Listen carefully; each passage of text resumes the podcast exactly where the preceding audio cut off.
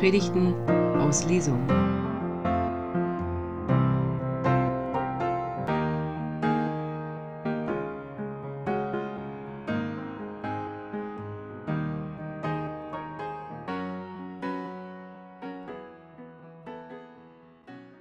Gott schenke uns ein Wort für unser Herz und ein Herz für dein Wort. Amen. Tischgemeinschaft und heilsame Räume, darum geht es heute Morgen. Es geht um vielleicht den wichtigsten Text zum Thema, Barmherzigkeit, den ich kennenlernen durfte und der doch für mich nicht die erste Wahl gewesen wäre. Hätte man mich gefragt, wo in der Bibel ist was geschrieben zum Thema Barmherzigkeit, dann würde mir natürlich zuerst die Geschichte vom barmherzigen Samariter einfallen, das Zeugnis, das Gleichnis vom barmherzigen Samariter. Und das ist auch nicht verkehrt, da geht es auf jeden Fall um Barmherzigkeit. Jesus unterweist da die Fragenden, was Barmherzigkeit bedeutet. Der Text, mit dem wir es heute Morgen zu tun haben, der führt uns in eine andere Art von Barmherzigkeit oder sagen wir mal, in, macht einen anderen Raum von Barmherzigkeit auf. Nämlich den Raum, den Jesus selbst eröffnet. Jesus ruft Menschen in die Nachfolge. Jesus ruft Jünger und Jüngerinnen und sagt, folge mir nach. Und früher, als Jesus noch irdisch auf dieser Erde wandelte, da war das gar nicht so selten, dass Menschen ihm gefolgt sind. Und eine Geschichte davon werden wir heute Morgen hören. Aus dem Matthäus-Evangelium lese ich aus Kapitel 9, die Verse 9 bis 13, nach der Übersetzung von Roland Werner das Buch. Als Jesus von der Stelle wegging, wo das geschehen war, fiel sein Blick auf einen Mann, der an der Zollstation saß. Sein Name war Matthäus. Jesus sprach ihn an und sagte, Folge mir nach.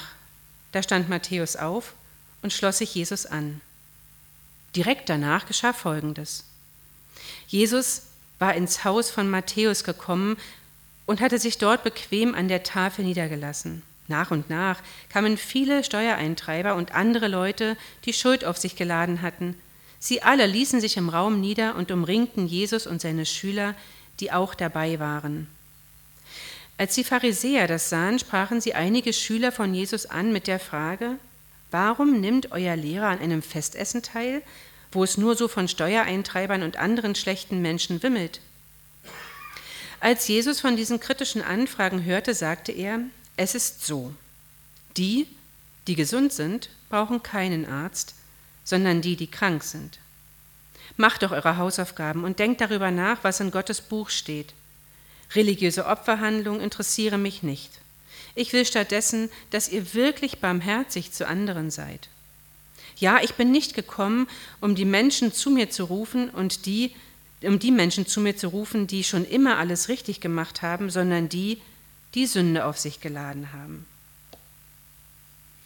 Eine Geschichte von großer Barmherzigkeit für mein Empfinden, denn Jesus unterscheidet erstmal, er sagt ganz klar, warum er da ist. Und er sagt es denen, die berufsfromm sind, Menschen wie ich zum Beispiel, die fragen, was machst du da? Verhältst du dich eigentlich richtig? Und er sagt ihnen, ich bin zu denen gekommen, die mich brauchen zu den Kranken. Der Arzt kommt zu denen, die krank sind. Diese Frage oder diese Ansprache bringt mich zu der Frage, zu welcher Gruppe gehöre ich? Gehöre ich zu den Kranken oder gehöre ich zu den Gesunden? Zu denen, die immer alles richtig machen, die keine Barmherzigkeit brauchen? Ich muss nicht lange nachdenken. Natürlich gehöre ich zu den Kranken. Ich gehöre zu denen, die Jesus dringend brauchen. Ich gehöre zu den Menschen, die unheimlich abhängig sind von der Barmherzigkeit von Jesus. Dieser, dieser Text ist eine Debatte zwischen Frommen und Frommen, zwischen dem, dem Lehrer, dem Rabbi Jesus und denen, die immer schon in den heiligen Schriften forschen. Dieser Text fordert sie, fordert uns, die wir vielleicht wissen, wie es richtig ist, wirklich heraus. Ich weiß nicht, ob du dir klar machen möchtest, ob du wirklich sagen möchtest, ja, ich bin ein Sünder, ich brauche Jesus jeden Tag. Ich brauche Jesus jeden Tag, jede Minute, jede Sekunde. Jesus sagt, ich bin zu denen gekommen, die den Arzt brauchen, die krank sind. Und damit sagt er, ich bin zu denen gekommen, die erkennen, dass sie mich brauchen. Sobald du erkennst, dass du Jesus brauchst, ist Jesus da. Ja, er ist die ganze Zeit schon da. Sobald du erkennst, du brauchst ihn, wird er für dich sichtbar. Das heißt für mich, wer sich für Gerechtheit kann möglicherweise mit Jesus nichts anfangen.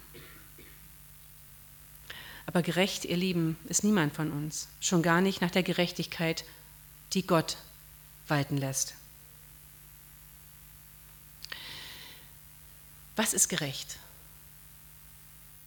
Zum Beispiel die Frage, ist es gerecht, übereinander zu reden statt miteinander? Es passiert so oft, dass wir übereinander reden statt miteinander. Das machen die Pharisäer hier übrigens auch. Abgefahren, ist euch das vielleicht aufgefallen? Die Pharisäer, die gehen zu den Jüngern von Jesus. Einige Schüler fragen sie, was macht euer Meister da? Warum gehen sie nicht direkt hin? Warum bringen Leute mir über andere zu Ohren, was ich mal hören sollte? Warum kommt ihr nicht direkt? Warum reden wir nicht miteinander statt übereinander? Es passiert wirklich häufig. Leute ärgern sich übereinander und lassen das an denen aus, die damit gar nichts zu tun haben oder die vermeintlich als Boten herhalten. Die Jünger von Jesus tun ihren Job. Sie erzählen Jesus, was die Pharisäer gesagt haben. Das Gute daran ist, dass die Jünger ihren Job tun, dass wir daraufhin wissen, worauf es eigentlich ankommt. Denn Jesus reagiert. Er reagiert darauf, dass die Jünger, nein, dass die Pharisäer ihn fragen oder dass die Pharisäer fragen lassen, wie kommt es eigentlich, dass du mit Menschen zusammensitzt, die unrein sind? Zolleintreiber und alle, die die Schuld auf sich geladen haben. Allein diese Frage ist unfassbar wie Gott. Denn sie denkt, sie tut so, als hätten die, die fragen, keine Schuld auf sich geladen. Ich glaube, dass die Pharisäer eigentlich nur eins wollen, mit Jesus im Gespräch sein. Wollen wir nicht ganz so hart sein mit ihnen. Sie wissen nur nicht, wie es geht. Es geht wie folgt. Du sagst Jesus, ich habe da mal eine Frage. Und dann antwortet Jesus, wenn du offen dafür bist und du sagst, ich will die Antwort auch hören, denn die Antworten von Jesus sind manchmal unbequem. Kommen wir zu Matthäus, dem Zolleintreiber. Dieser Zolleintreiber, dieser Matthäus, der dann einer der wesentlichen wichtigen Jünger von Jesus wird, von dem man immer wieder was hört und liest, dieser Zolleintreiber sitzt also an einem Ort, an dem ein anständiger Jude nichts zu suchen hat. Er kollaboriert mit den Römern. Er ist mit ihnen sozusagen unter einer Decke und treibt die Steuern ein von den Juden. Er macht sich gemein, er macht gemeine Sache mit den Besatzern. Einer, mit dem man es lieber nicht, lieber nichts zu tun hat. Ich glaube, dass wir auch so Menschen in unserem Land haben, mit denen wir lieber nichts zu tun haben, denen wir lieber aus dem Weg gehen, die vielleicht nicht so ganz in unsere, in unsere Wohlfühlwelt passen. Jesus kommt zu diesem Matthäus und sagt, folge mir nach. Und Matthäus steht auf und geht mit Jesus. Was müsste passieren, was müsste passieren, damit du, damit ich heute Morgen aufstehen und Jesus folgen, wenn Jesus sagt, folge mir nach? Und glaub mir, er sagt es die ganze Zeit. Er sagt die ganze Zeit, sei mit mir unterwegs, wir machen was gemeinsam. Was muss passieren, damit wir aufstehen? Was muss passieren, damit wir losgehen und Jesus hinterherlaufen? Als ich 16 war, da hat Jesus zu mir gesagt, folge mir nach. Und das war ja so eine Zeit, also ich habe Jesus, glaube ich, echt nicht gesucht. Ich war an sich eine Suchende, ähm, einfach wie, wie, man mit 16 so sucht, ne? nach allem Möglichen, nach Beziehungen und nach neuen Freunden und nach aufregenden Erlebnissen und so. Und es war Wendezeit in der DDR, in Berlin war das alles sehr aufregend zu der Zeit. Und da kam der Ruf von Jesus in mein Leben, folge mir nach. Und ich bin ihm nachgefolgt und folge ihm bis heute. Und das, ihr Lieben, hat mein Leben radikal verändert. Ich hätte mich, glaube ich, nicht als schlechten Menschen bezeichnet vorneweg. Und ich würde auch heute nicht sagen, ich bin ein schlechter Mensch. Aber ich gestehe, ich tue Dinge, die nicht in Übereinstimmung stehen mit dem Wort Gottes, mit dem, was er will. Und es geht los bei Gerechtigkeit und endet bei Barmherzigkeit. Denn Barmherzigkeit ist etwas, das mir so ganz wenig liegt. Aber Jesus ruft uns in die Nachfolge, damit wir barmherzig sind weil er selber barmherzig ist. Er ruft Matthäus, der wahrscheinlich ziemlich einsam ist, auf jeden Fall aber vereinzelt. Der hat in der jüdischen Gemeinschaft nichts mehr zu suchen. Der kollaboriert mit den Römern. Der kann nicht mehr zurück sein, zu seinem Volk. Und er ruft diesen Matthäus aus der Vereinsamung in die Gemeinschaft. Und das ist für mich das Besondere an diesem Text. Nicht die Auseinandersetzung mit den Juden, ja meine Güte, ist egal. Wir haben immerzu irgendwelche innerkirchlichen Auseinandersetzungen, irgendwelche Rechtgläubigkeiten, die wir verhandeln müssen. Alles unwichtig, alles Nebensache. Wen interessiert's? Jesus jedenfalls nicht. Was Jesus interessiert, ist unsere Barmherzigkeit. Jesus geht zu Matthäus nach Hause in das Haus des Zolleinnehmers, und wahrscheinlich war das groß genug, ein Zolleinnehmer war jetzt kein armer Mensch, geht in das Haus des Zolleinnehmers und es kommen noch ganz viele Zolleinnehmer und Menschen, die Schuld auf sich geladen haben, so sagt es der Text, dazu. Ein rauschendes Fest. Jesus, Jesus sagt zu Matthäus, komm mit, wir machen was gemeinsam. Und was macht er mit Matthäus? Tischgemeinschaft. Sie essen miteinander. Sie essen und trinken und feiern das Leben und haben nebenbei auch noch eine innerkirchliche Debatte. Ja gut, das gehört halt dazu. Jesus spricht Menschen an. Jesus spricht Matthäus mit Namen an. Er sagt, Matthäus, komm, folge mir. Das macht Jesus. Der interessiert sich für uns so sehr, dass er unsere Namen weiß. Und so wie ihr hier sitzt, weiß ich nicht alle Namen. Und mancher, bei manchen Namen muss ich nochmal nachdenken, weil sie habe ich schon mal ausgesprochen sogar, trotzdem ist er mir gerade nicht geläufig. Aber Jesus kennt unseren Namen. Der spricht uns an und sagt, komm, wir machen was zusammen. Wir feiern, dass wir leben. Wir feiern, dass wir hier einen Ort haben, an dem wir heil werden können. Denn genau das passiert, wenn Menschen sich zusammen an einen Tisch setzen und die Vorbehalte mal außen vor lassen, vor der Tür, Tür zu, Vorbehalte draußen. Dann werden Menschen heil, weil sie echte Gemeinschaft erleben. Und ihr Lieben, das ist mein Traum von Kirche. Es nützt überhaupt nichts, wenn wir hier Sonntag für Sonntag sitzen nebeneinander und das alles ganz nett finden und irgendwie auch lauter Richtigkeiten von der Kanzel oder vom Podium auskommen. Es nützt überhaupt nichts, wenn wir nicht echte Räume für echte Begegnungen eröffnen, wo wir uns vorbehaltlos begegnen, wo wir den anderen erstmal sehen, ihn erstmal als den Menschen sehen, den Gott in ihm sieht. Jesus sucht Gemeinschaft und Jesus zieht Menschen in Gemeinschaft hinein, indem er sie anspricht und einlädt, komm und folge mir nach. Das ist das, was Jesus auszeichnet. Gemeinschaft, etwas gemeinsam zu machen. Und zwar ohne, dass ich vorher erstmal was leisten und können muss. Gar nichts muss ich können, nur aufstehen und mitgehen, mehr nicht. Und wer nicht aufstehen kann, der geht im Herzen mit. Jesus will nichts weiter als Tischgemeinschaft und ein Raum, in dem Offenheit herrscht, in dem Heilung möglich ist. Nicht umsonst zitiert er den Propheten Hosea. Religiöse Opferhandlungen interessieren mich nicht. Ich will stattdessen, dass ihr wirklich barmherzig zu anderen seid. Mich interessiert all das nicht, was ihr glaubt, leisten zu müssen. Ich will nur, dass ihr barmherzig seid. Und Barmherzigkeit ist Ausdruck von Gottes Gerechtigkeit. Und das ist manchmal nur schwer auszuhalten.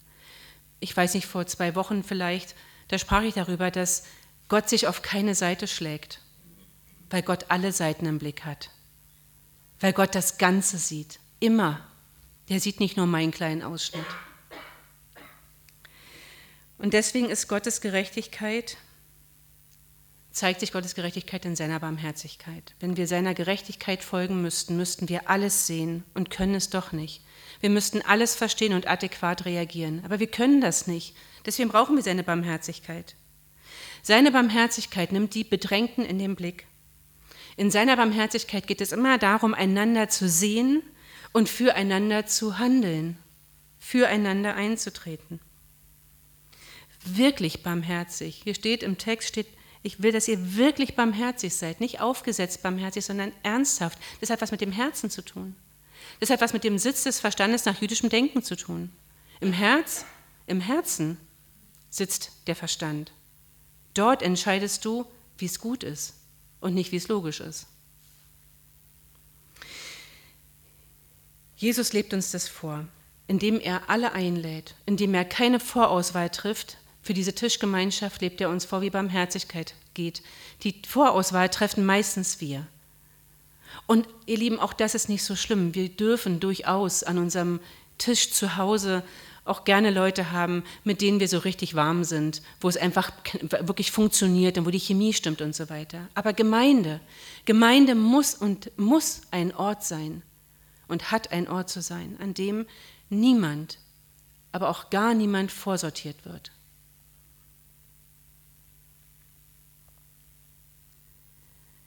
Jesus sagt, dass Barmherzigkeit das ist, was Wohlgefallen findet. Und Wohlgefallen kann man auch übersetzen mit, daran gibt es nur Gutes zu finden. Es gibt keine Kritik. Wohlgefallen heißt, daran gibt es nur Gutes.